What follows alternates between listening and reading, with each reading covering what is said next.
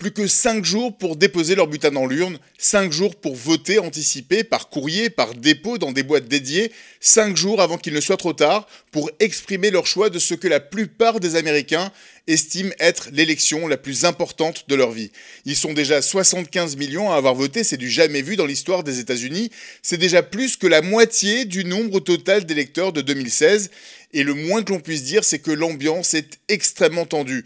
Ce qui est le plus redouté, ce sont des résultats sans une majorité franche. 270 voix du collège électoral sont nécessaires pour l'emporter, mais si ce chiffre n'est pas plus massif pour l'un ou l'autre des candidats, les procès en contestation vont pleuvoir.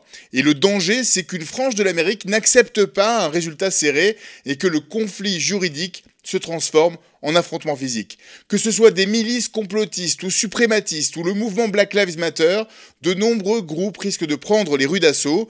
Des incidents ont eu lieu à, Brooklyn, alors je vous parle Philadelphie est sous couvre-feu, pas à cause de la pandémie, parce qu'un autre noir américain, Walter Wallace, qui souffrait de maladie mentale, a été tué par la police et la mairie tente de contenir les manifestations et, les violences qui ont suivi.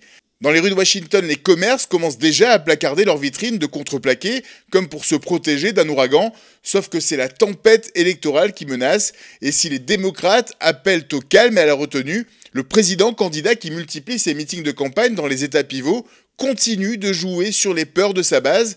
Il a suggéré dans Michigan qu'en cas de victoire, Joe Biden se ferait assassiner avant même son investiture. Donald Trump insiste que ça laisserait de facto la présidence à sa colistière Kamala Harris, une femme noire, progressiste, réveillant ainsi les démons d'une partie de son électorat. Sauf que la semaine dernière, le FBI a révélé avoir arrêté en Caroline du Nord un jeune de 19 ans qui complotait justement d'assassiner Joe Biden. Il avait réuni dans sa camionnette des armes et des explosifs.